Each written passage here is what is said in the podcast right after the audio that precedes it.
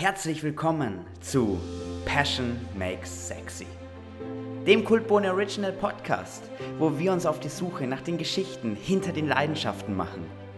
Eine Passion macht eine Person aus. Sie gibt ihr Einzigartigkeit, Charakter und verleiht ihr das gewisse Etwas. Passion gibt Halt und den Glauben an sich selbst. Sie lässt die Person und uns Menschen strahlen. Sie gibt Ausdruck. Sie gibt eine Stimme.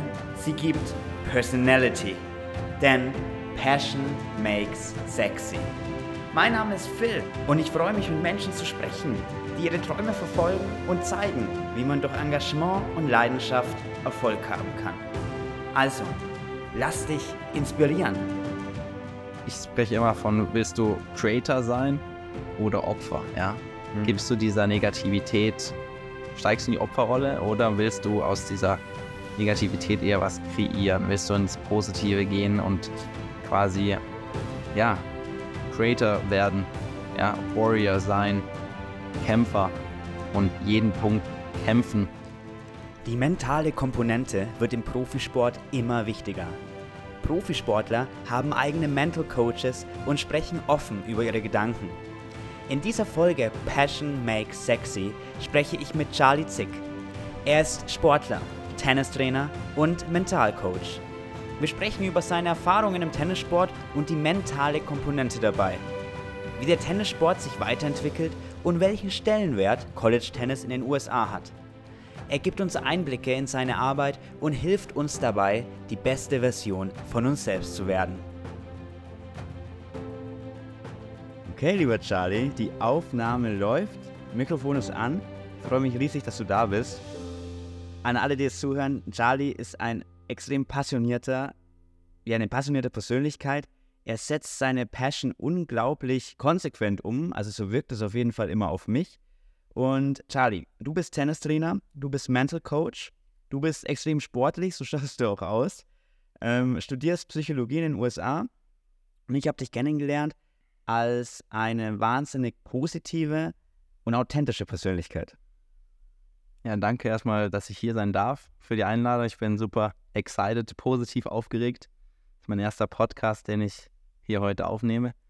Und ähm, ja, ich, äh, ich lebe den Sport seit Jahren und jetzt mittlerweile seit einigen Jahren auch, ja, mache ich mehrere Sachen im Bereich Mentalcoaching eben und habe damals vor sechs Jahren eine Mentalcoaching-Ausbildung gemacht und wollte dann unbedingt mehr an diese Schiene gehen. Deswegen auch das Psychologiestudium, das ist sehr sportspezifisch. Da studiere ich quasi Psychologie, aber mit Schwerpunkt Fitness und Ge Gesundheit. Und ähm, genau, ich äh, ja, habe einige Jahre professionell Tennis gespielt. Okay. Und jetzt spiele ich quasi College Tennis. Und äh, Sport und das Studium wird dann quasi in Amerika miteinander verknüpft. Mega. Und kann da eben noch beide Sachen sehr, sehr gut machen. Mega. Steigen wir doch gleich mal ein in die Wichtigkeit von mentaler Arbeit im Profisport. Ähm, gestern, und vor allem bleiben wir beim Tennis. Gestern hat Alcaraz hat gewonnen, hat Wimbledon gewonnen, neuer Wimbledon Champion gegen Djokovic in einem Fünfsatz-Krimi. Über fünf Stunden haben die beiden gespielt. Und vorher noch bei den French Open hat Alcaraz, ich glaube, das Halbfinale war es, gegen Djokovic relativ deutlich verloren und hat ganz, hat niemand damit gerechnet, weil er ist so ein, ich sag mal, ein Tier auf dem Platz, extrem muskulös, rennt an jeden Ball und er hat Krämpfe bekommen. Mhm. Und später im Interview hat er dann gesagt, also in der Pressekonferenz, dass er die Krämpfe hatte vor lauter Nervosität und Anspannung. Also er hat gesagt, ja, durch Djokovic, so der Greatest of All Time, hat er so diesen Druck verspürt, weil diese, ja, diese, dieser Stress dann auch da war, weil er da jetzt irgendwie, man hatte auch Erwartungen an ihn und dadurch, durch diesen ganzen Druck, hat er Krämpfe bekommen. Ja, was sagst du dazu? Wie ist das? Wie wirkt sich denn dieses ganze Mentale im Sport dann auf deinen Körper aus?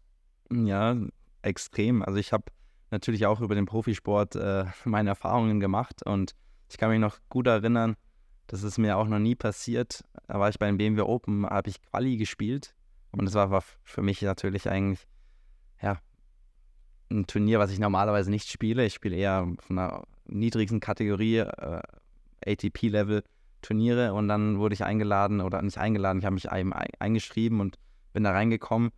Und ich weiß noch, erste Runde Quali, dann bei 1-3 Einstand, danach, nachdem wir fünf, sechs Mal über Einstand gegangen sind, mhm. habe ich auf einmal Krämpfe bekommen im Rücken. Einfach vor der Anspannung her, Wahnsinn. Zu Hause in München, paar hundert Zuschauer. Und äh, von Anfang an ging das Match echt gut los. Also ich weiß noch, die erste Rallye haben wir, glaube ich, 25 Mal hin und her gespielt und die, die Spannung war direkt da. Ich habe auch gut gespielt, aber ich war es nicht gewohnt, diese Intensität auch zu gehen. Ja. Und ähm, das war sicher eine Mischung aus Anspannung, aus mentaler Anspannung natürlich auch und der körperlichen eben, die Intensität zu gehen. Und der, das Match Alcaraz äh, Djokovic bei den French Open waren die ersten zwei Sätze auch unglaublich, ja, intensiv, mhm. ja, habe ich gesehen. Und dann, ja, Anfang dritter Satz hat der Alcaraz eben mit Krämpfen Probleme bekommen. Das, aber natürlich auch eben die Mischung aus der mentalen und der, der Intensität der körperlichen Anspannung. Mhm. Ja, crazy, was das für Auswirkungen hat, wo man ja vielleicht auch vor ein paar Jahren gar nicht, also so überhaupt nicht drüber nachgedacht hätte. Oder wie, wie, wie hat sich das entwickelt? Auf jeden Fall. Also ich, ich war damals 20 Jahre alt. Vielleicht war ich auch 19, 19 oder 20.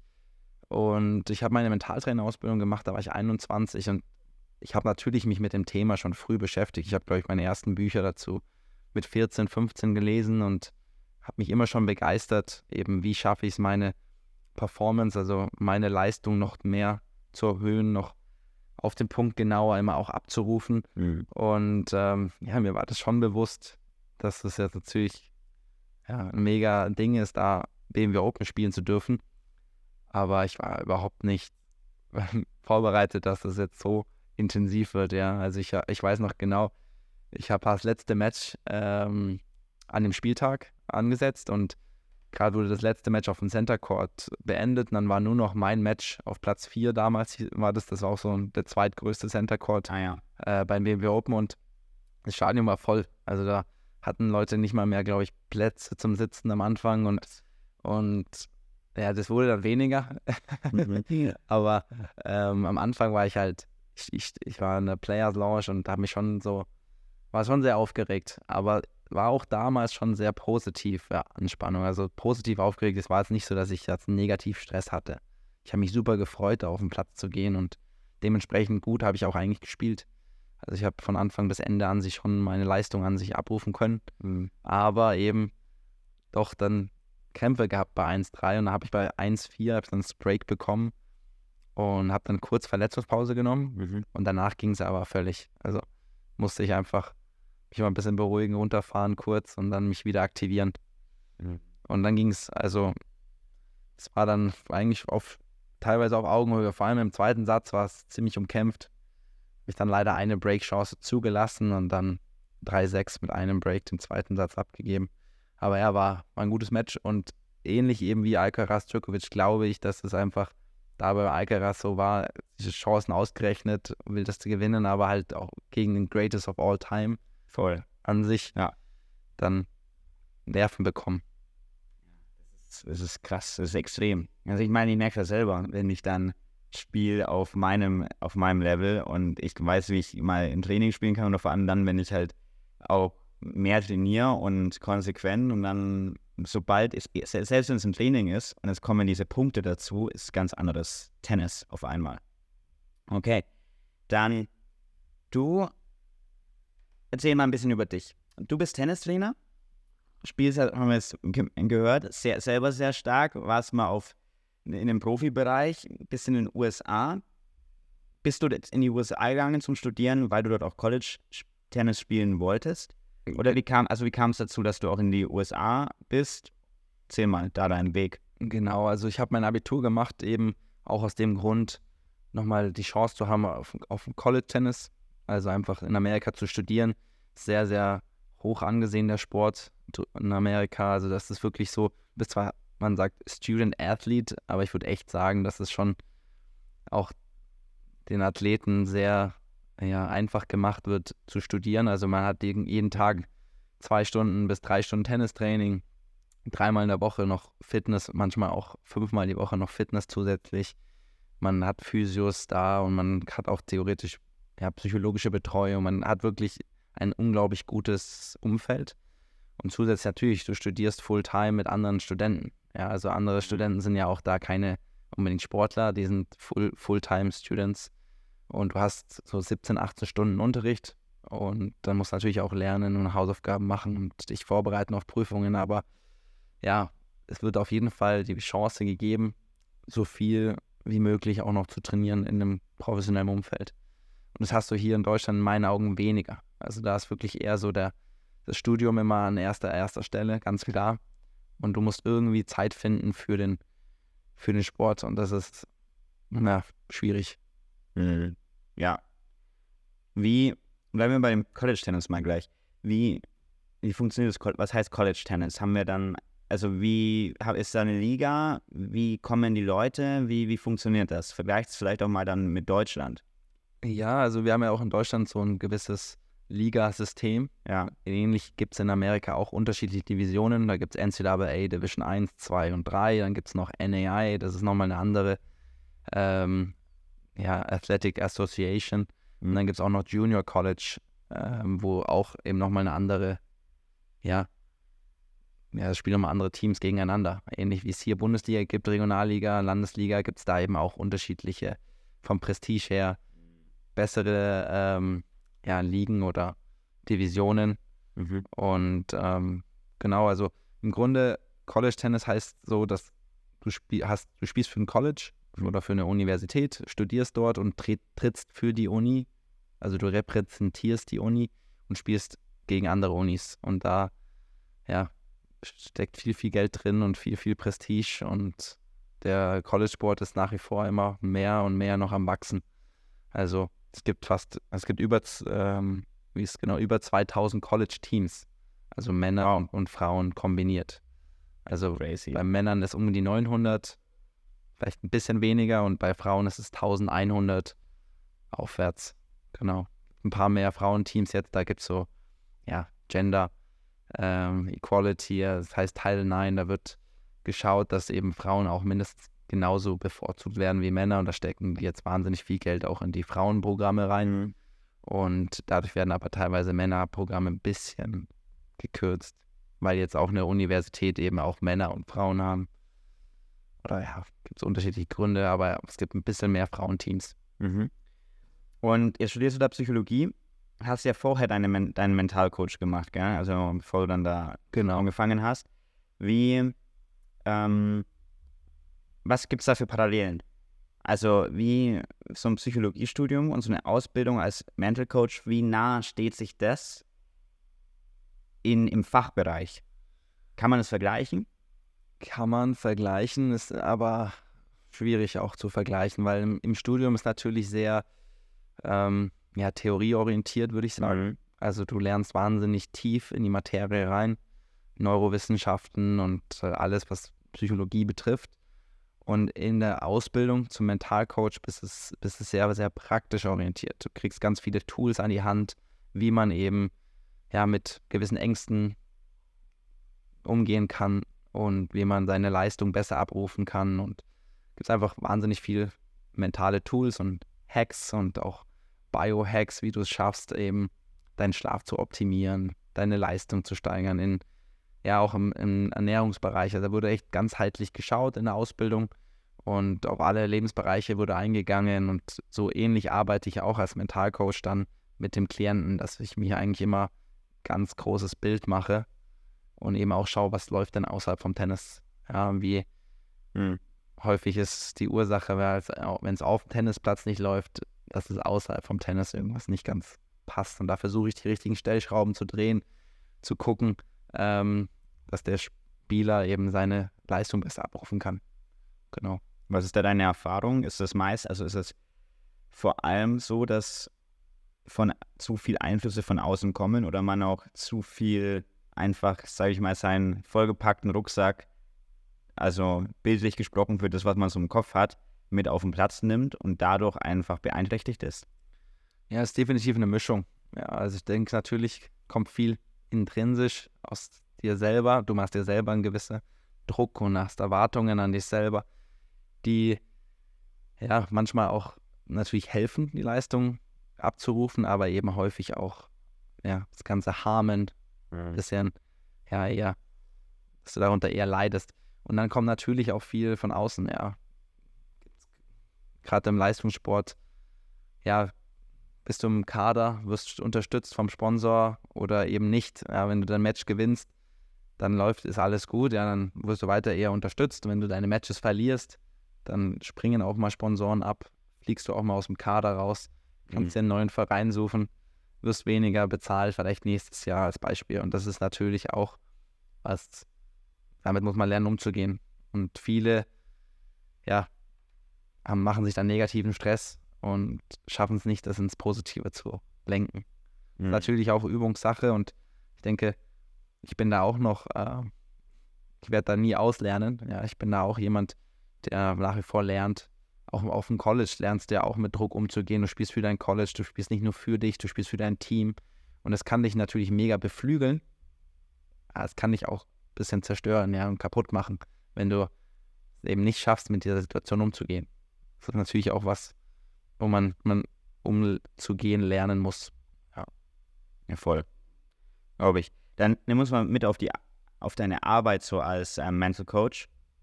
Ähm, wie gehst du vor, wenn jetzt jemand kommt und wie unterscheidet sich auch die Arbeit und dein Vorgehen in Bezug auf verschiedene Sportarten? Oder bist du nur im Tennis oder hast du auch andere Sportler? Und ja, genau, also wie, du musst ja erstmal, wie lernst du die Personen auch kennen? Ja, das ist äh, eine gute Frage. Ich mache tatsächlich nach wie vor noch nicht so viel Werbung auch. Es ist viel Mund-zu-Mund Empfehlungen. Ich habe jetzt aktuell drei Spieler, die ich Fulltime betreue. Das sind alles Tennisspieler. Und ich habe immer wieder auch Coachings im, ja, Richtung Live-Coaching, würde ich auch sagen. Psychologische Betreuung wenig, wo ich einfach vielen ja, die Chance gebe, einfach auch mal seinen Ballast abzugeben.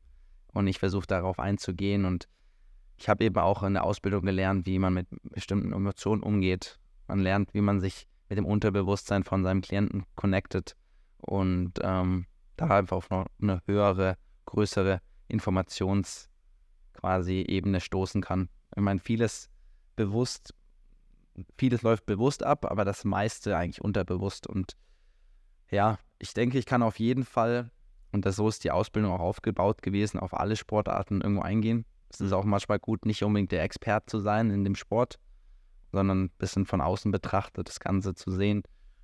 Und ja, wenn man jetzt einfach mal schaut, wenn ich jetzt einen Leichtathleten coachen würde, dann würde ich auch ähnlich visuell, visuelles Training machen und dann, mhm.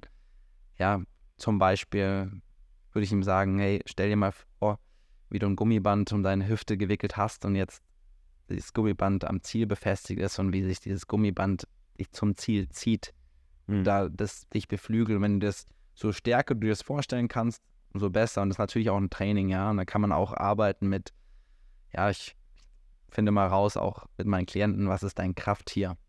Okay. Und da ist bestimmt über bestimmte Fragestellungen in der Meditation oder Visualisierung, wie man das eben dann ja, definiert. Ich sag, es macht da eher so eine mentale Visualisierungsübung draus, aber man kann auch sagen, ja, wir meditieren darüber irgendwo und ja. konzentrieren uns erstmal auf die Atmung und ja, ich, ich, ich stelle den Sportler darauf ein, sich jetzt da auf diese Situation einzulassen. Und ja, über deine Kraft hier kannst du unglaubliche Energien auch freisetzen. Und wenn jetzt der Sprinter, gehen wir nochmal auf den ein, sich vorstellt, er ist der Gepard und er schafft es sich wirklich visuell, visuell auf den Gepard einzulassen, sich auf sein Krafttier quasi da reinzusteigen mhm. und äh, ja, sein Energielevel dadurch zu erhöhen, dann schafft er es eben auch in der, in der Competition dann besser zu performen. Also im Wettkampf dann schneller zu rennen. Was ist dein Krafttier? Und mein Krafttier ist tatsächlich der Adler. Okay. Äh, für mich ist das so, ja, der König der Lüfte. Ja. Der hilft mir, entspannter zu sein auf dem Platz. Ich bin durch den Adler, durch nichts aus der Ruhe zu bringen, bin ruhig, gelassen, aber auch eben sehr kraftvoll. Ja. Adler haben unglaublich, ja, unglaubliche Kräfte und ich bin ein Typ, der braucht ein bisschen nochmal mehr die Ruhe vielleicht hier und da.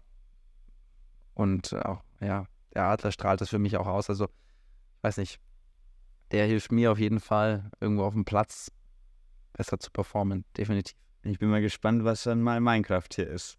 Ja. Finden wir heraus. Ähm,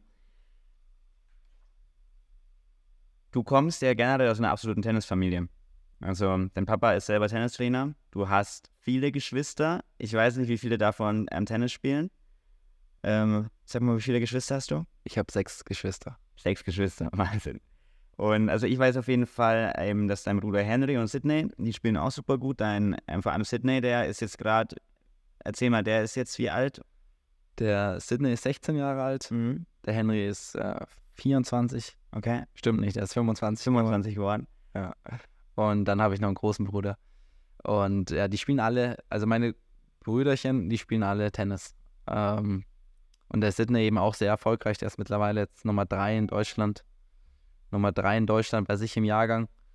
Und ähm, ja, schon unter den Top 400 in der Welt bei U18.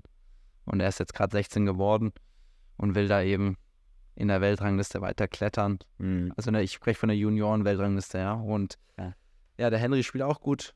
Mit dem Henry habe ich natürlich viel, viel Zeit verbracht in der Jugend. Wir wollten beide eben Profi werden und haben dann jeden Tag zusammen trainiert, haben zusammen die Fernschule gemacht. Also wir haben Abitur nach der 10. Klasse äh, von zu Hause gemacht.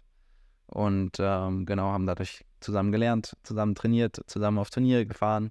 Und Ja. Crazy, genau, da möchte ich auf jeden Fall mal drüber ähm, sprechen. Äh, Wie war das für dich? Also beim, ich wollte dich fragen, ob du denn mal Profi werden wolltest. Das hast du jetzt selber mal gesagt, das war auf jeden Fall das Ziel.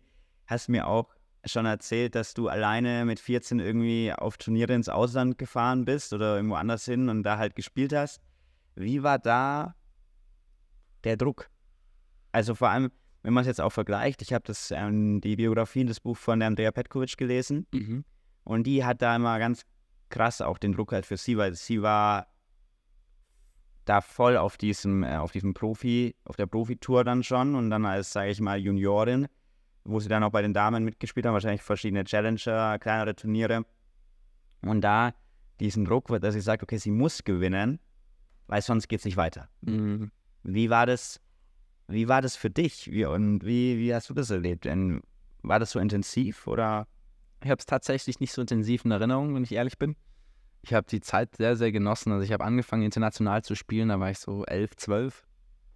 Und ja, ich hatte eben, mein Dad ist Tennistrainer, der seine Tennisschule zu leiten und er hat sich nicht die Zeit genommen, mit mir viel rumzureisen, weil er es auch nicht konnte. Er musste fünf Kinder versorgen zu der Zeit und meine Mama war zu Hause komplett und äh, meine Mama kann auch nicht mit mir aufs Turnier reisen, deswegen gab es nur die Option, entweder ich reise alleine und den extra Trainer zu bezahlen, das Geld hatten wir auch nicht, oder ich reise nicht. Und dann bin ich teilweise natürlich auch mit Freunden gereist. Ich war mit Freunden in Island unterwegs, äh, überall Lettland, äh, eigentlich überall in Europa. In Europa.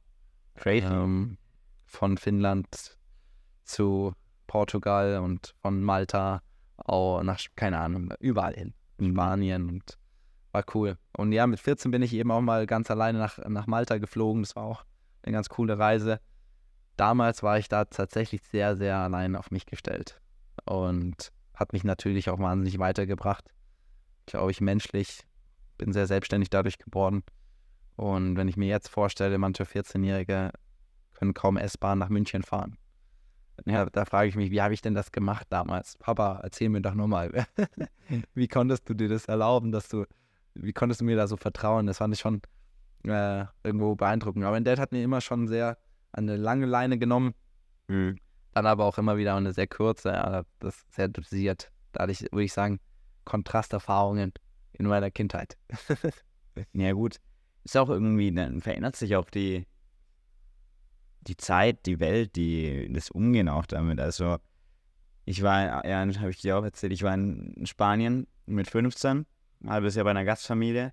Und wir haben aber außerhalb ein bisschen gewohnt, also nicht in der Stadt, sondern wir hatten zwar so in so einem Vorort. Wir hatten zwar eine also Metro-Anbindung, aber ich bin trotzdem mit der U-Bahn immer eine Stunde, habe ich gebraucht, bis ich in der Stadt war. Und dann bin ich da, aber halt die Noten haben aus der Schule nicht gezählt und deshalb habe ich auch nicht lernen müssen und bin dann immer nachmittags in die Stadt gefahren, habe dort irgendwie in, in Specialty Coffee Shops teilweise mitgearbeitet, halt obwohl ich da nicht angemeldet war und nichts, sondern der hat sich gefreut, dass ich arbeite und ich habe mich gefreut, dass ich arbeiten darf, lernen darf und Spanisch sprechen darf vor allem. Und jetzt meine Gastfirma sagt mir, oh, also der größte von den drei Gastbrüdern ist jetzt 14 ähm, und wird 15.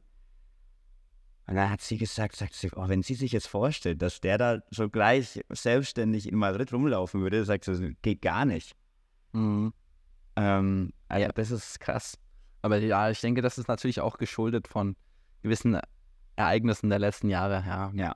gerade Corona, wenn du da viele Lockdowns hast, die Kinder nur zum zu Hause auch ja, Schule haben und und und und dann wieder in die freie Welt geschickt werden, Ja, dann braucht das wieder vielleicht ein bisschen Zeit.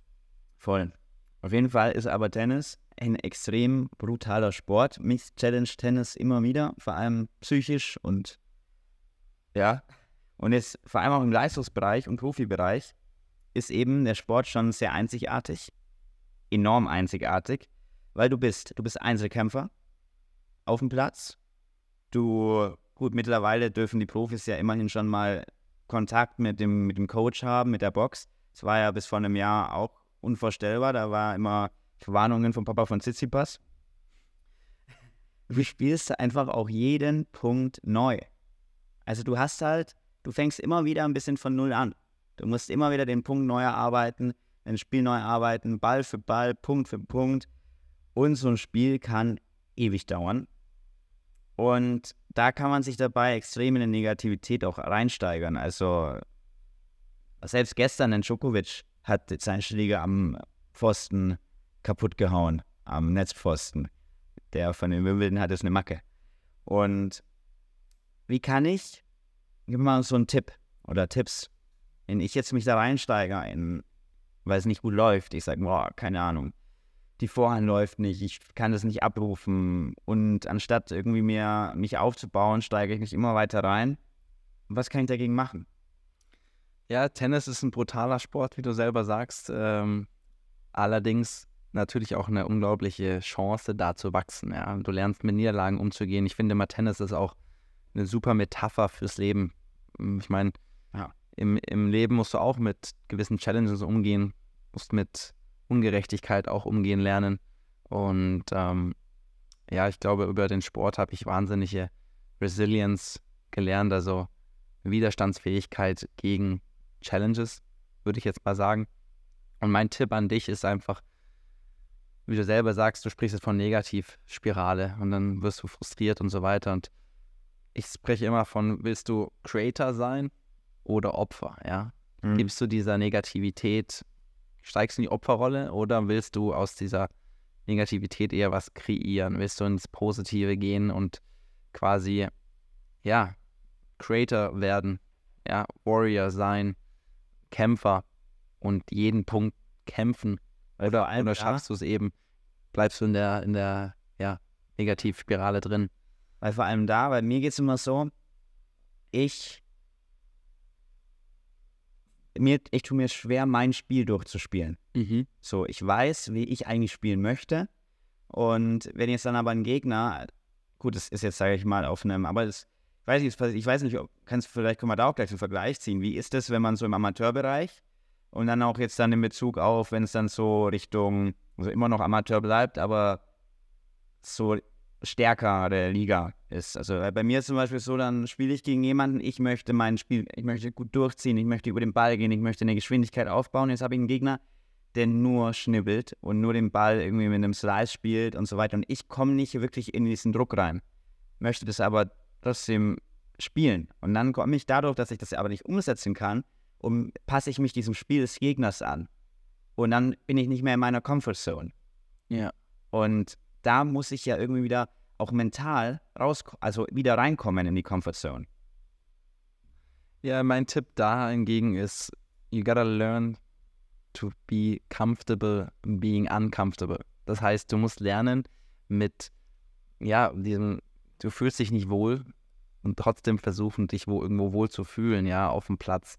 Und natürlich geht es darum, mentale Stärke ist eben auch sich an, diese Anpassungsfähigkeit, ja. Und eben nicht deinen Stiefel dann runterzuspielen und als Verlierer vom Platz zu gehen, sondern eben auch zu schauen, okay, was muss ich machen aktiv? Wie schaffe ich es, Punkte zu gewinnen? Und dann muss es, musst du halt vielleicht auch mal versuchen, geduldig zu sein, mitzuschnippeln Ja. und den richtigen Ball auf den richtigen Ball warten und dann da eben dein Spiel wieder zu spielen. Und auch auf vorhin nochmal drauf einzugehen, weil du sagst, du gehst, du kommst manchmal in diese Negativspirale rein, ja. Ja. Ich spreche immer von, bist du in dem Moment dann Profi-Jammerer oder Amateur-Jammerer? Ja, das ist zwei Riesenunterschiede. Und wenn der Djokovic den Schläger am ver zerhackt, ist das für mich trotzdem noch Profi-Jammern, weil ich habe auch das Match leider nicht ganz so verfolgt gestern. Ich war leider unterwegs. Aber ich habe, was ich gesehen habe, war der Djokovic sehr auch ausgeglichen, ruhig gekämpft. Und klar, man lässt es dann wie mal ein Ventil auch raus, den Frust. Und das ist, daran spreche ich vom Profi-Jammern. Ja, lass es auch mal raus. Von mir aus schreien es mal raus. Von mir aus, ja, ich will jetzt nicht, dass du einen Schläger zerhackst, ja. Aber lass es ruhig mal raus, wie ein Ventil. Eben, aber eben nicht die ganze Zeit. Komm nicht in dieses Jammern, in diese, ja, Amateurjammerei rein, wo du die ganze Zeit in die Opferrolle steigst, die ganze Zeit dich über dich selbst ärgerst, über den Gegner ärgerst, über die Konditionen oder Conditions, die dir gerade sind, also der Platz, Wetter, Sachen, die du nicht kontrollieren kannst. Und ja, das ist natürlich auch eine ganze, ja, ein, ein Prozess, ein Lernprozess. Und ich bin der Meinung, ich habe wahnsinnig lange auch gebraucht. Das Ziel ist es, von Anfang bis zum Schluss jeden Punkt voll zu spielen. Mit einem hohen Energielevel, weil nur mit einem hohen Energielevel schaffst du es wirklich, deine Leistung auch abzurufen. Und jeder negative Gedanke, ja, jedes, ja, noch so, ja, schlechter Einfluss, wenn was Schlechtes isst, dein Energielevel fällt. Mit jeder, das kann man kinesiologisch, kann ich das präsentieren, ja. Wenn ich dir auch was sage, ja, dass du ein Verlierer, wenn du das annimmst, Mhm. fällt dein Energielevel. Wenn ich dir aber sage, hey, du bist ein Gewinner und du denkst selber dran, hey, ich bin stark, ich bin ein Gewinner und ich kämpfe jetzt, dann, äh, dann äh, fällt deine Energie eben nicht, sondern das steigt damit eher. Okay. Und ähm, ja, ich glaube, das ist entscheidend, dass du einfach lernst, von Anfang bis Ende dann deine beste Version zu werden und dich eben nicht so viel ja, kaputt zu machen mit Erwartungen, mit Vergleichen mit anderen, sondern eben versuchst, deine beste Version zu sein. Genau. Wie siehst du denn aktuell das Tennis, ähm, jetzt auch vor allem hier auf Deutschland bezogen? Du hast den Vergleich zwischen USA, wir haben kurz vorher schon mal darüber gesprochen, wie das dort ist, hast es College-Tennis und so weiter, hast, hat einen Prestige, ähm, wird was gemacht, um auch die Frauen da zu fördern. Wie siehst du es hier in Deutschland? Muss Tennis attraktiver werden? Wie müssen, wie muss auch umgegangen werden? Ähm, was müssen Clubs auch machen? Also ich sehe es zum Beispiel jetzt, die, meine Schwester spielt jetzt in der Mannschaft für den SSV Ulm. Ähm, der Club, die haben ein neues Clubhaus gebaut, der Club ist überlaufen. Die Plätze sind voll, die Trainer sind ausgebucht. Mega. In dem Club, wo ich mal früher in der Jugend gespielt habe, in Günzburg, ist jetzt klar ein kleinerer Club, ist es nicht wie in Ulm oder so, aber trotzdem eigentlich eine, ist eine schöne Anlage, ist ein guter Trainer. Der Trainer holt immer im Sommer sind Mexikaner und so weiter dabei, die leistungsmäßig extrem gut spielen, die auch in der, mit der Jugend spielen kann, die fördern kann, wo die sagen, aber dieses Thema, dass man sagt, auch die Jugend, oh geil, ich spiele Tennis, wir, wir haben einfach Spaß, wir treffen uns auf dem Tennisplatz und, und spielen Punkte. Da, diese, dieser Vibe ist halt nicht da. Aber wie, wie kann man so einen Vibe schaffen? Ja, wie du selber sagst, muss der Sport attraktiver werden. Das ist eine gute Frage. Ich glaube da nicht, dass der Sport attraktiver werden muss. Ja, ich liebe den Sport, ich finde, der Sport ist genial. Aber das Clubleben muss attraktiver gestaltet werden, ja, dass du einfach versuchst, einfach ein gewisses Clubleben zu kreieren, eine Community schaffst, die miteinander, ja, nicht nur kommuniziert, auch eben die Liebe zum Sport teilt, miteinander spielen, miteinander Events macht und äh, vielleicht einen Grillabend plant und einfach das gewisse Vereinsleben ein bisschen aufleben lässt. Aber das macht, ich finde, der deutsche Sport einen besseren Job wie Amerika zum Beispiel. In Amerika gibt es ein paar Country Clubs, das ist ganz schön, also Tennisplätze, Golfplätze, das ist cool, aber die sind sehr vereinzelt und eher für die Reichen. Okay. Und danach kommt eigentlich nur so dieses Public Tennis. Ja, da gibt es ganz, ganz viele Public Facilities, heißt öffentliche Plätze. Wir haben jetzt, ich war zwei Jahre in Palm Beach studiert und Palm Beach County sagt, die haben 1000 Public Tennis Courts, mehr als 1000 Public Tennis Courts. Wir hier in Deutschland haben das, glaube ich, überhaupt nicht. Also alles ist Verein, Verein, Verein. Und wenn du entweder bist du Mitglied im Verein oder eben nicht. Und wenn du nicht bist, dann musst du entweder eine Gastgebühr zahlen oder du darfst gar nicht da spielen.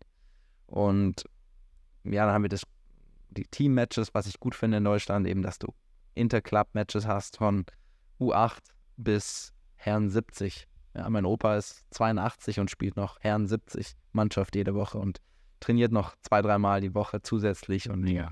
ähm, dann gibt es eben auch U8 schon Mannschaften. Und das ist schon cool. Das gibt es in Amerika zum Beispiel auch nicht. Aber ja, das College-System ist sensationell in Amerika. Das haben wir in Deutschland so gut wie nicht. Gibt Mhm. natürlich auch Hochschulmeisterschaften, aber die haben bei weitem nicht das Prestige. Zusätzlich gibt es das, hast ein Match mal im Monat und dann hast du im nächsten Monat nochmal ein Match gegen andere Uni. Und Okay, ja. wenn du verlierst, bist du weg. Und neben deinem, also neben deinem Mental Coaching, deinem Studium, du vermittelst Tennisspieler an eben zu diesem College Tennis. Das heißt, vor, vorwiegend dann auch deutsche Tennisspieler, oder?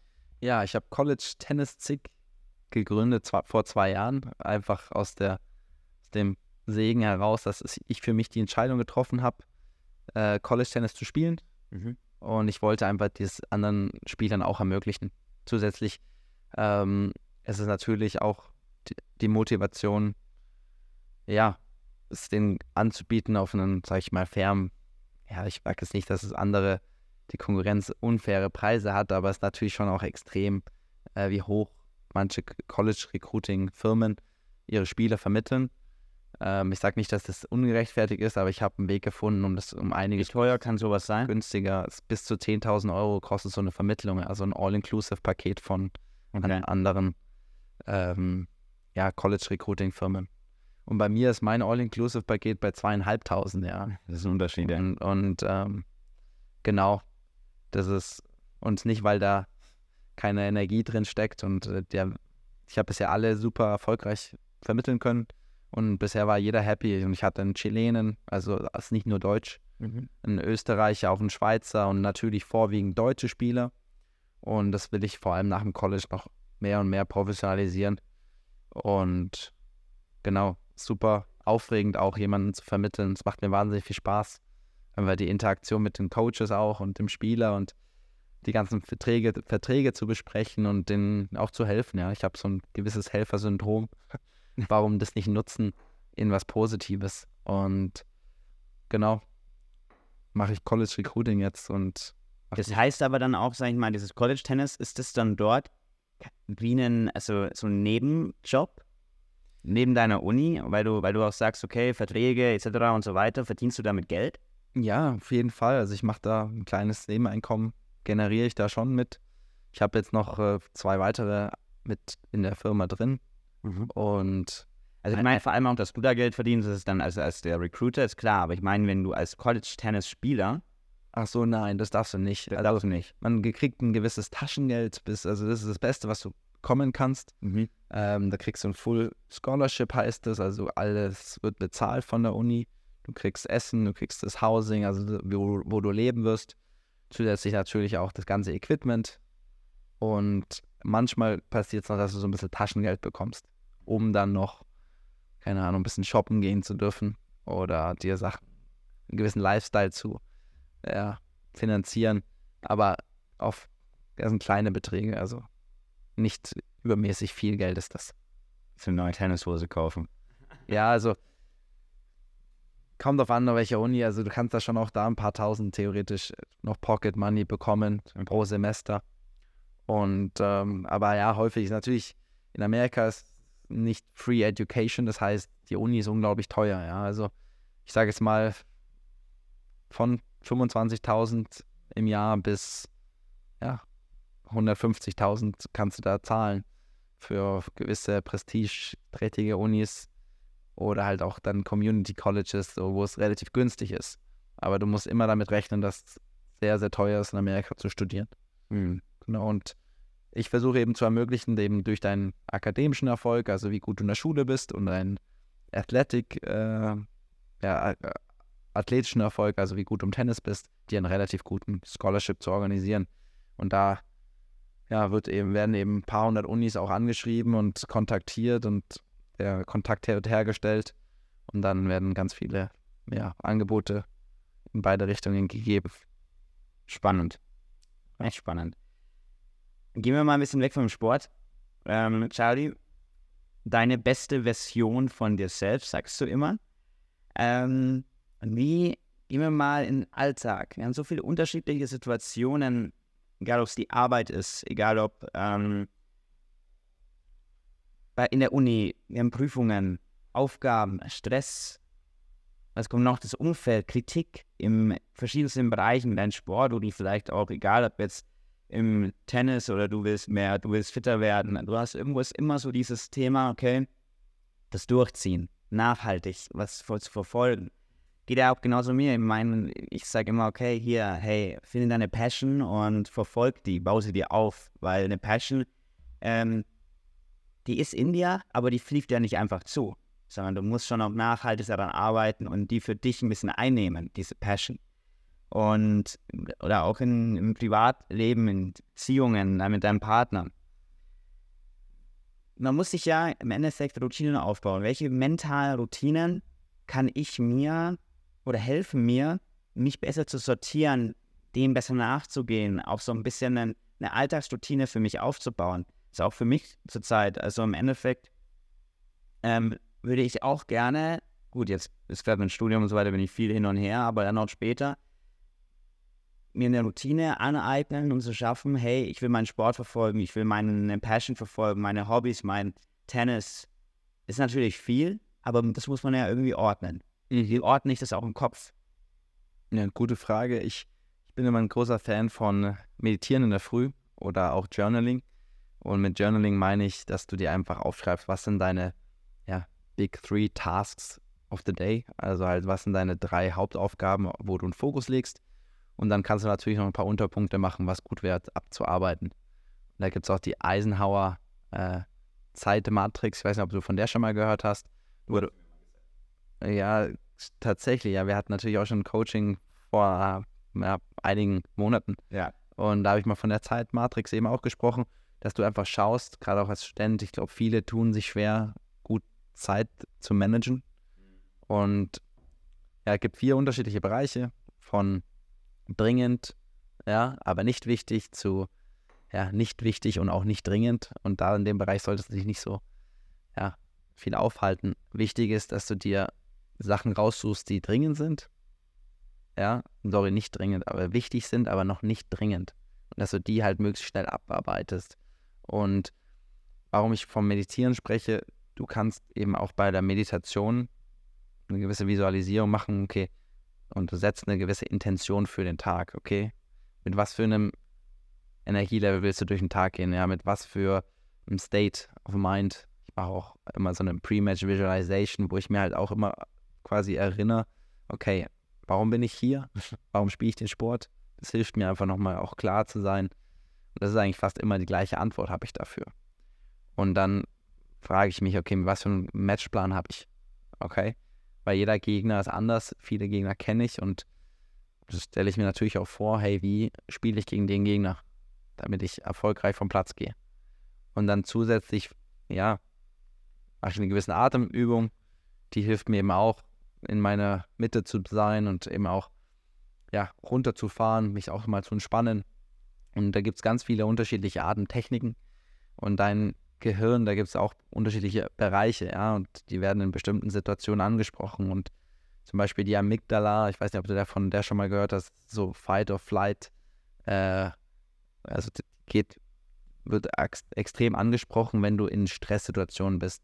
Und die kriegt man eben, das wurde auch klinisch bewiesen, mit gewissen Atemübungen kann man die extrem wieder eben runterfahren und die Gehirnaktivität eben bisschen runterschrauben und dich selbst beruhigen über gewisse Atemübungen und ja, also ich glaube, so eine Mischung aus Meditation in der Früh und, und Journaling kann unglaublich helfen und da ist jeder aber auch individuell anders. Ja, meine Freundin, ich weiß nicht, ob ich das da überhaupt teilen darf, aber ich kenne Menschen, die, die, die ja, tun in der Früh Bibel lesen und tun dann noch ein bisschen ja, Journaling machen. Dann kenne ich Menschen, die tun einfach eine gewisse Atemübung machen und äh, Dankbarkeitsübungen machen.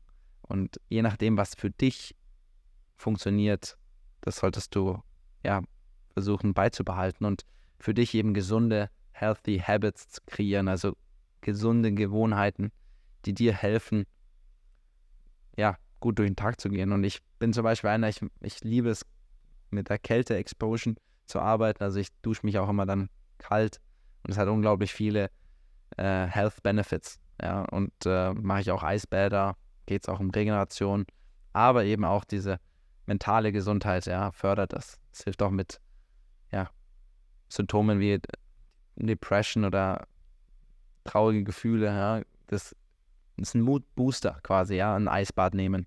Das denkt man gar nicht, ja. Manche Menschen, ich hasse Eisbad. Wer, wer will denn sich in eine kalte Tonne reinsetzen, ja? Aber es ist bewiesen, dass das eben auch dein, ja, deinen Gemütszustand erhöht, dass es dir danach besser geht. Und ich glaube, dass das einfach wichtig ist, dass man auch ja, trainiert, gesunde Gewohnheiten macht, dass man irgendeinen Sport findet, wo du es schaffst, eben deinen Kreislauf in Schwung zu bekommen, schön mal deine Muskeln auch beanspruchst und auch eben den Bloodflow erhöhst quasi. Ähm, ja, das hilft dir natürlich nicht nur körperlich, sondern eben auch mental. Und ich bin der Meinung, wenn du Sport treibst, lädst du auch deine Energiereserven auf für den Tag. Also viele Menschen kennen wenige, die aus dem Sport kommen und sagen, das war scheiße. Ja. Ja, nee, überhaupt. Ja. Und ähm, das ist ja schon mal ein Indicator, dass es eigentlich was Gutes ist. Und da musst du einfach auch für dich hören, okay, hey, tut mir das gut, tut mir dieses Lebensmittel gut, als Beispiel. Es gibt natürlich auch Menschen, die haben eine gewisse Intoleranz auf bestimmte Lebensmittel, mhm. allergische Reaktionen etc. Aber da halt dann auch rausfinden, hey, okay, das tut mir nicht gut und hey, das hat mir jetzt gut getan und dann, dass man da halt dran bleibt. Genau. Ja, nee, ist schon so. Also, habe früher immer, ähm, immer noch teilweise relativ viel Kopfschmerzen gehabt. Mhm. Wenn man mich dann so fragt, okay, ja, was machst du dagegen? Dann war immer, ähm, also wenn es ganz, ganz schlimm war, dann ganz klar so migräneartig, dann schlafen, dunkles Zimmer und so weiter. Aber ansonsten Sport. Weil es einfach äh, gefühlt auch den Kopf frei macht. Ganze ein bisschen da, die Gefäße, die da so strömen, die zu sind und dadurch die Kopfschmerzen auch verursachen, die machen die wieder frei.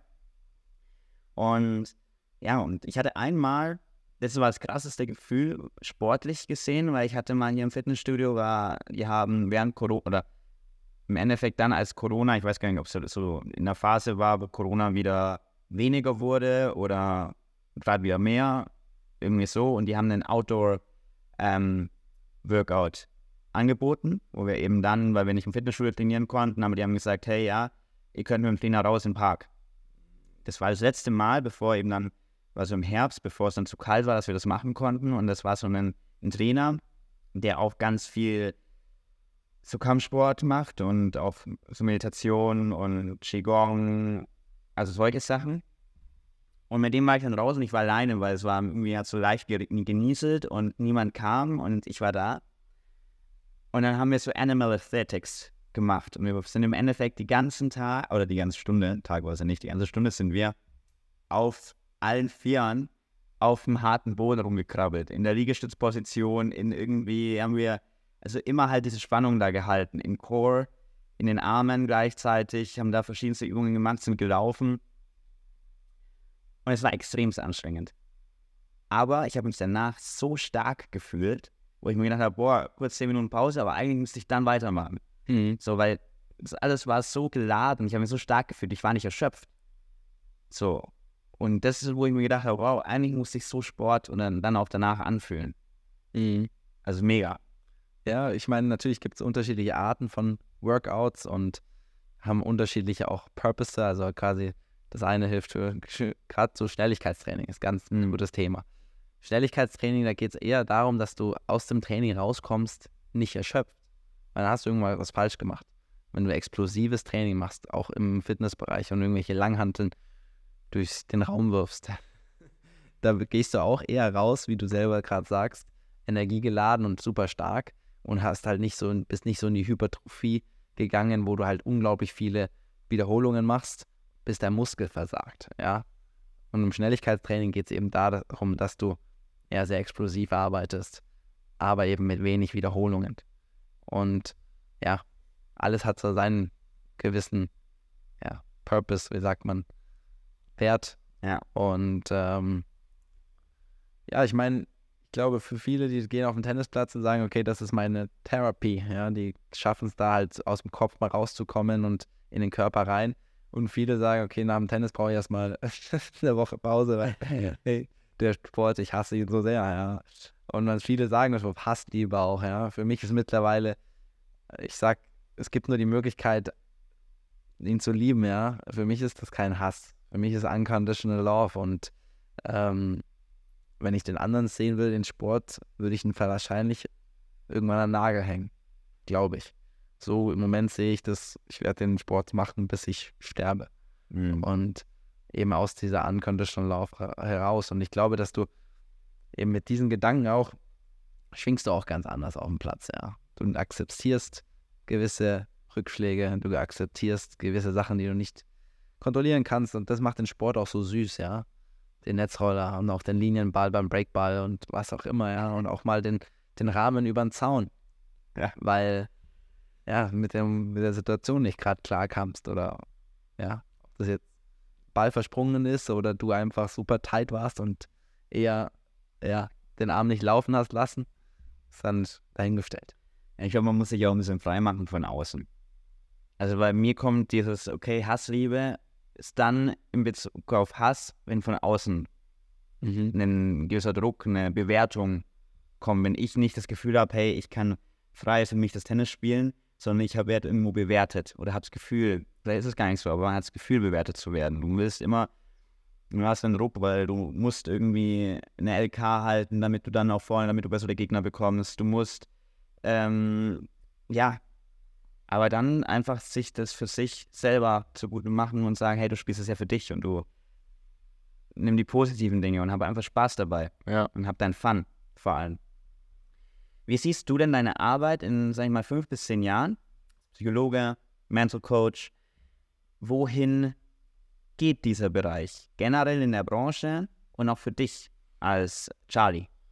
Also ich bin der Meinung, dass es auf jeden Fall eine Branche ist, die in der Zukunft noch mehr wachsen wird weil man einfach durch diese Aufmerksamkeit ähm, für Mentalcoaching sieht man, okay, wie gut das im Sport tun kann, wie gut auch Athleten ähm, in der Leistung sich verbessern. Ja, ich habe da auch schon unglaubliche Erfolgsgeschichten miterleben dürfen durch Sachen, die ich gesagt habe, kleine Sachen. Ja, ich will gar nicht den Erfolg mir zurechnen, aber ich habe jetzt zum Beispiel mit einem Spieler angefangen zu arbeiten, der ist aus dem College letztes Jahr raus, also fertig geworden und wollte Profi werden.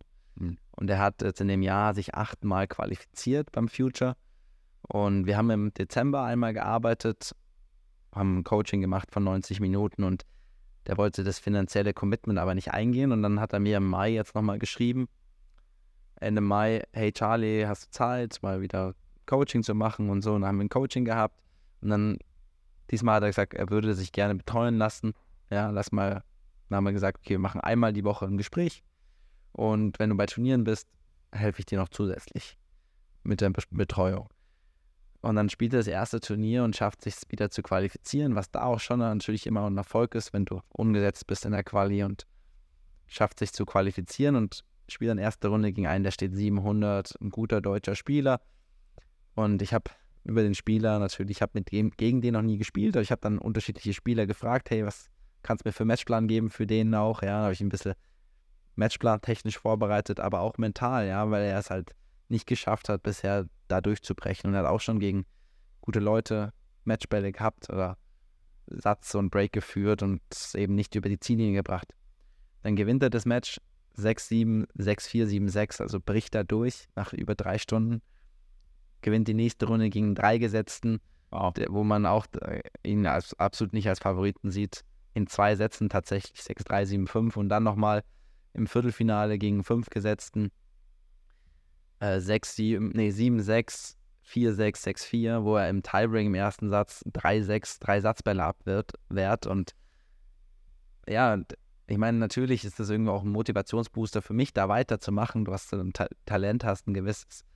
Ähm, ja, da gibt es auch unterschiedliche Erfolgsgeschichten. Von einer Spielerin vor zwei Jahren, die stand so 700, äh, wurde, ich, wurde ich empfohlen weil die mit einem Coach gearbeitet hat, der mich eben auch kannte. Und die hat im Herbst sieben, äh, sorry, hat den Future gewonnen mhm. und hat dann im früher siebenmal erste Runde irgendwie verloren gehabt. Sag mir, und dann, was, ist, was heißt Future? Future ist die niedrigste Kategorie auf dem ATP-Level. Auf jeden Fall kamen sie zu mir und Selbstvertrauen war am Boden. Mhm. Und wir haben mal zwei Wochen trainiert und sind dann zum Turnier geflogen und hat es geschafft, zweimal Viertelfinale zu erreichen. Und das war halt für sie ja super erfolgreich. Und ja, ähm, ja wir haben dann weitergemacht und arbeiten nach wie vor zusammen. Und das ist schon cool. Jetzt habe ich auch noch eine Spielerin, die ist eben die 500 in der Welt. Und da versuche ich eben auch gewissen ja, Hilfestellung zu geben. Aber im Grunde ist meine Arbeit mehr Hilfe zur Selbsthilfe, weil am Ende bist du derjenige, der auf dem Platz steht. Kannst du noch so gute Coaches haben, du musst die Entscheidungen treffen, du musst ja die Responsibility nehmen für deine Entscheidungen. Also du musst verantwortlich, die, du bist der Creator quasi, ja, du mhm. kreierst dir deine Future selbst. Und klar sollst du versuchen, ein Team um dich zu haben, das dich gut betreut. Da spreche ich vom Tennistrainer auch, Fitnesstrainer, ja, in meinem Fall auch Mentaltrainer und ja, auch die richtigen, sage ich mal, Impulse von den Eltern bekommen. Ja, Eltern mischen sich manchmal ein bisschen zu viel ein und tun dann der, ja, sage ich mal ganz gerne, dem Erfolg auch manchmal eher am Weg stehen. Das sage ich so nicht. Die wollen auch immer nur helfen und ich möchte auch, dass der Spieler versteht, hey, dein Frust und Ärger gegen deine Eltern ist gerechtfertigt, du darfst dich so fühlen, aber verstehe auch, die wollen dir nur helfen. Ja, die wollen nur das Beste für dich. Und diese Aufmerksamkeit ist halt wahnsinnig wichtig, dass du die hast. Mein Dad hat auch immer das Beste für mich gewollt. Habe ich es gehasst, teilweise als Kind mit ihm auf dem Platz zu stehen? Yes, 100 Prozent. Ja. Aber jetzt habe ich eine gewissen, äh, gewisse Reife entwickelt, wo ich enttäuscht bin, dass mein Dad nicht mehr auf dem Platz steht mit mir teilweise und mir hilft. Ja. Aber ja, das ist natürlich alles eine Reise, die wir gehen. Und die sollten wir so gut wie möglich genießen lernen. Ja gut, ich denke auch, dass vor allem jetzt auch zur Zeit ist eigentlich ja eine, eine tolle Zeit fürs Mental Coaching. Also wir hatten schon, wir haben verschiedenste Profispieler, die ganz offen über ihre mentale Arbeit, mentale Situation sprechen. Wahrscheinlich einer der ersten, oder ich weiß nicht, ob einer der ersten, aber der medial am meisten gezeigten auch war Osaka mhm. die gesagt hat, nein, sie, sie nimmt nicht an den Pressekonferenzen teil. Sie möchte, sie, ihr ist es zu viel Stress. Ist auch vielleicht die Frage, wo man sagt, okay, ist es in der Situation einfach zu sagen, oder macht sie es sich damit einfach einfach, zu sagen, ja, nee, sie nimmt jetzt nicht an der Pressekonferenz teil, weil irgendwo ist es ja ihr Job. Sie hat ihre Fans, sie hat ihre Sponsoren. Kann das einfach erwartet werden oder ist es in Ordnung, dass man sagt, okay, nein, es darf nicht zu viel erwartet werden? Ja, da sind wir beim Thema Erwartungen, ja. Wir haben alle gewisse Erwartungen an uns selber, an andere und so mehr wir das runterschrauben, umso besser in meinen Augen. Ja. Ich sage immer, Expectations the root for depression. Das heißt, Erwartungen ist, der, ist die Wurzel für diese negativen Gefühle. Weil, wenn jetzt du erwartest von mir, dass ich dich, weiß ich auch nicht, ähm, abhole vom Sport und dann sag, hey, kannst du mit der S-Bahn fahren, bist enttäuscht, weil du erwartet hast, dass ich abhole oder, das ist ein Beispiel von vielen, ja, von der Osaka eben verlangt wird, hey, kannst du, du musst dir Pressekonferenz geben und sie aber sagt, hey, mir geht's mental so schlecht, mhm. ich kann das jetzt nicht machen, finde ich das extrem reif, auch von der Osaka zu sagen, hey, ich brauche diesen Abstand, ich brauche die Pause. Und obwohl das der Stopp ist. Natürlich musst du auf gewisse Erwartungen erfüllen, ja, wie du selber sagst, Sponsoren und das wird natürlich erwartet.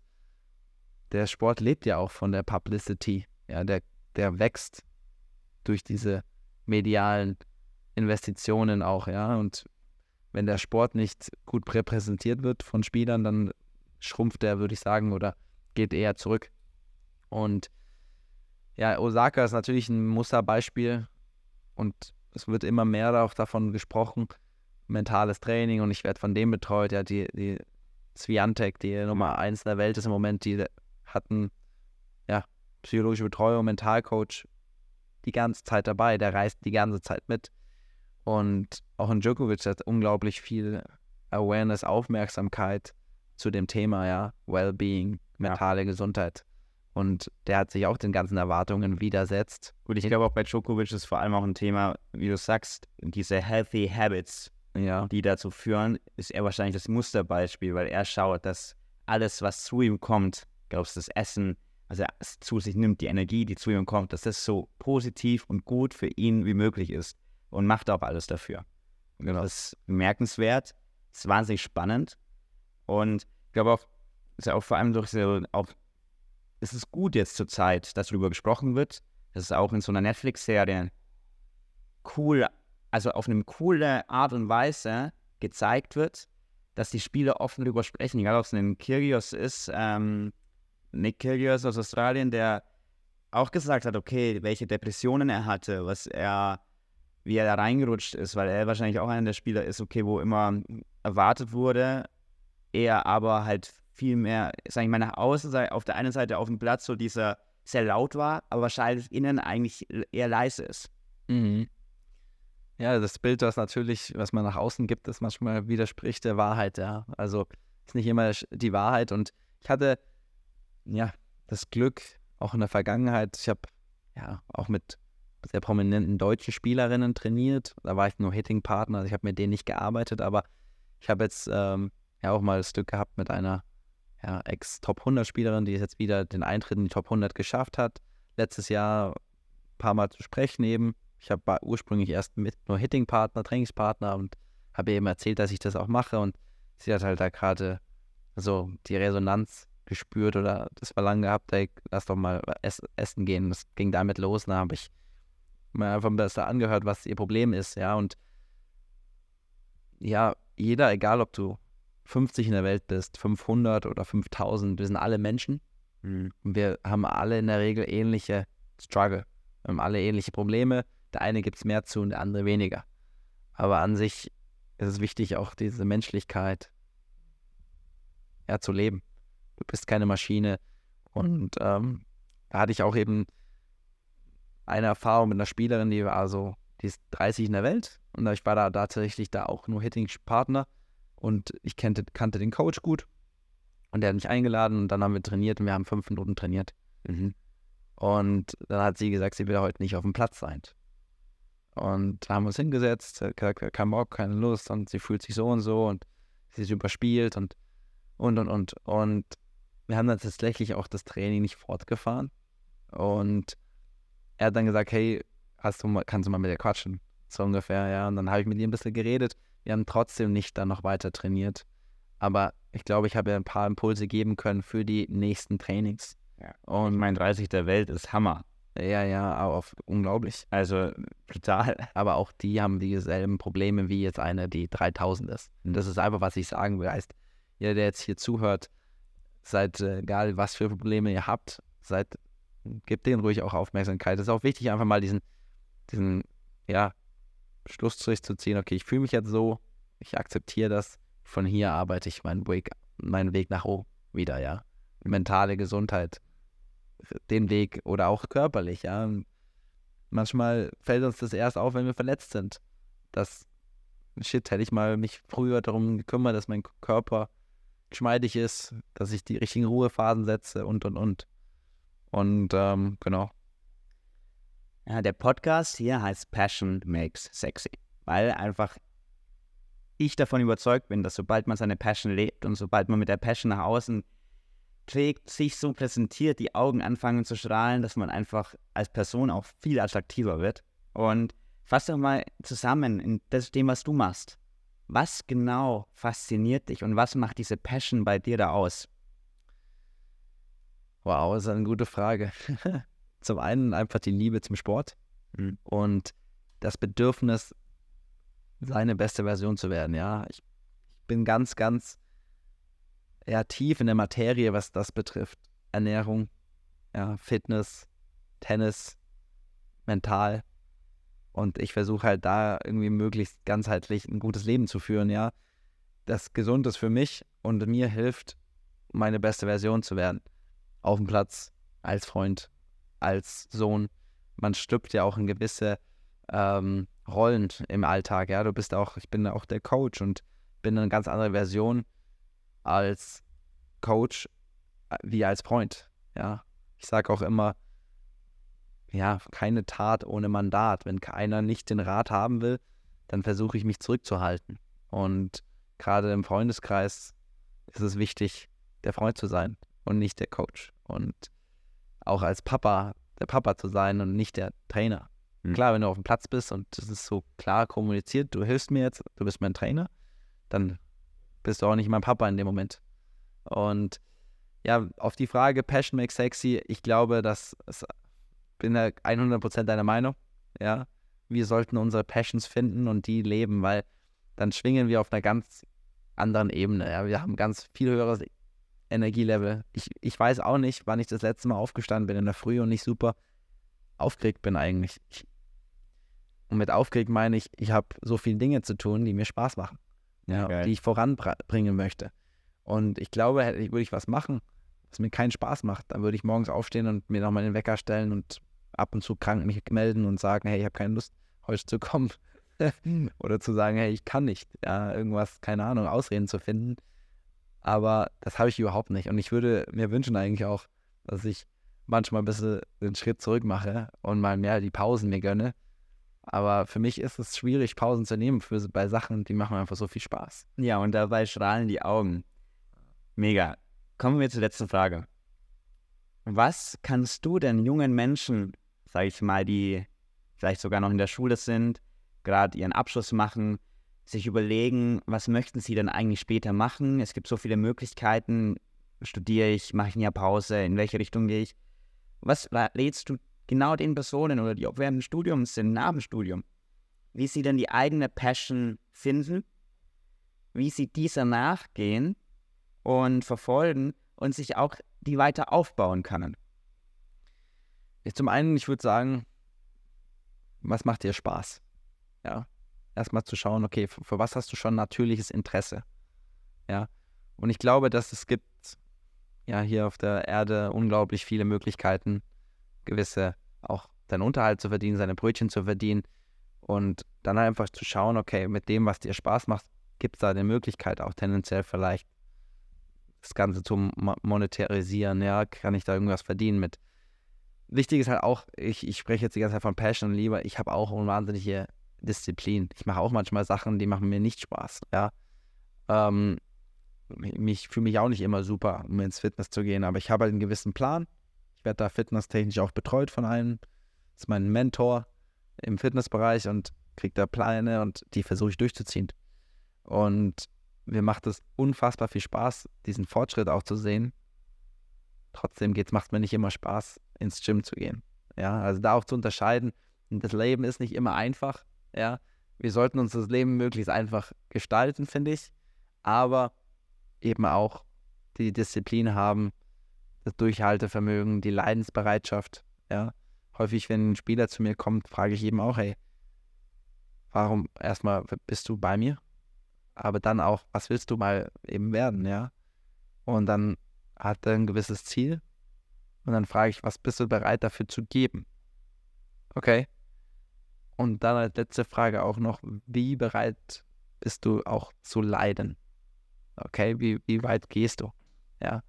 Und ja, es ist einfach auch, wenn du erfolgreich sein willst, besser sein willst als andere, gerade im Tennis ist es brutal. Es ist eins gegen eins Sport. Ja. Ich denke, der, wo mehr Zeit und Energie investiert, wird auf lange Sicht sich auch durchsetzen. Ja, und ich glaube, das ist bei jedem individuellen Sport so. Die, wo vor allem vom Kopf her auch bei der Sache bleiben, setzen sich mehr durch. Kobe Bryant hat mal gesagt, nee, es war, ja, ich glaube, hat das mal gesagt, es ist nicht entscheidend, wie viele Stunden du am Tag trainierst, sondern es ist entscheidend, wie viele Stunden dein Kopf dabei ist. Ja. Und Kobe Bryant hat auch erzählt, dass er immer jeden Morgen meditiert und damit sich so ein bisschen ready macht für den Tag und dass ihn dadurch auch nicht so richtig aus dem Konzept einfach bringt. Ja, er ist irgendwo bereit für den Tag, bereit für jede Challenge und die ist auch wichtig irgendwo zu sehen, äh, zu sehen, hey, wir haben alle Challenges und wir müssen sie eigentlich irgendwo auch angehen. Ja. Und viele gehen den Challenges aus dem Weg, aber dadurch wachsen sie auch nicht weiter. Du musst dir so vorstellen, mental, theoretisch, du hast einen roten Faden um dich herum ja, das ist deine Wohlfühlzone. Da fühlt sich wohl. Aber es geht darum, diesen roten Faden zu erweitern und immer wieder aus dieser Komfortzone raus äh, zu, zu steppen. Und das ist auch im Fitnessbereich so, ja. Das ist ein super Beispiel. Wenn du nicht aus der Wohlfühlzone kommst, wirst du wahrscheinlich da irgendwo stagnieren mhm. und da bleiben. Und ähnlich ist es eben auch, neue Reize zu setzen im Business, auch Sachen zu machen, hey, die helfen meinem Business, da fühle ich mich jetzt nicht wohl, aber komme ich wieder auf das zurück, start to feel comfortable, being uncomfortable. Weil als Tennisspieler bist du die meiste Zeit in einer uncomfortable situation. Ja. ja.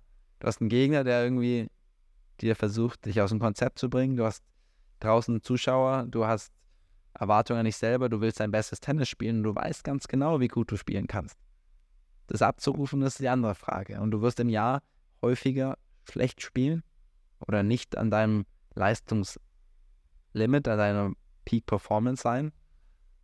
Also du wirst häufiger nicht dort sein, als du sein wirst. Ja, und das ist halt das Ziel, gerade im Leistungssport in diesen Flow-Zustand zu kommen, wo du ja einfach im Hier und Jetzt bist, wo du wo alles irgendwo langsamer wird, manchmal auch mal alles ein bisschen schneller wird und du eine gewisse Zeit ähm, ja, aus den Augen verlierst und einfach hier bist. Und das ist eben auch was, was ich gerade mit meinen Klienten versuche, eben mehr und mehr zu kreieren, diesen Flow-State.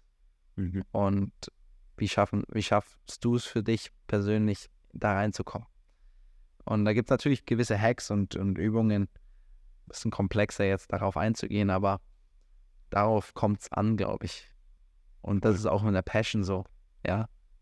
Wenn du eine Leidenschaft hast für was, dann schaffst du es viel eher, da in Flow-Zustand zu kommen, als wenn du keine Lust hast auf das Ding. Ja. Und dann versuchst du Ausreden zu suchen, dieser auch die ganzen Challenges eher aus dem Weg zu gehen. Und genau, ich glaube, passe das Thema damit ganz gut zusammen. Ich weiß, ich bin einer, der redet viel, komme nicht immer auf den Punkt. Das ist etwas, auf was ich noch Wert lege irgendwann in Zukunft. Oder ich arbeite auch jetzt schon dran, aber fällt mir nicht immer einfach. Ich will mal geben, geben, geben. Und da ist mir jeder Impuls, lieber gebe ich den Impuls zu viel als zu wenig. Wir kommen auf jeden Fall alle in unseren Flow und suchen ihn. Und ja, ich danke dir für das Gespräch. Ich glaube, wir haben viele Ratschläge gegeben können. Wir haben einen tollen Einblick in die Welt des Mental Coachings, in die Welt des Sports und auch ähm, des Tennis vor allem und unterschiedliche Ansichtsweisen dafür gegeben. Ich bin sehr gespannt, was da noch folgt, wie, wie sich das alles entwickelt, auch äh, medial, im Sport, im Amateurbereich vielleicht auch und wie sich das bezieht dann auf, ja, auf den Alltag. Deshalb ich danke dir äh, für das tolle Gespräch. Wie schaut es bei dir noch aus? Gehst du jetzt gleich noch trainieren? Ich habe heute Nachmittag noch einen Platz, ja. Allerdings ähm, nicht für mich selber, ich gebe Coachings. Also ich habe um 14 Uhr habe ich tatsächlich ein Mentalcoaching und ab 16 Uhr gebe ich Tennistraining. Mega, dann wünsche ich dir da ganz viel Spaß und ich komme auch bei dir zum Training. Perfekt, perfekt. Und ich sage vielen, vielen Dank, dass ich eingeladen wurde hier und äh, hat mir Spaß gemacht. Freut mich, mir auch. Danke dir, Charlie.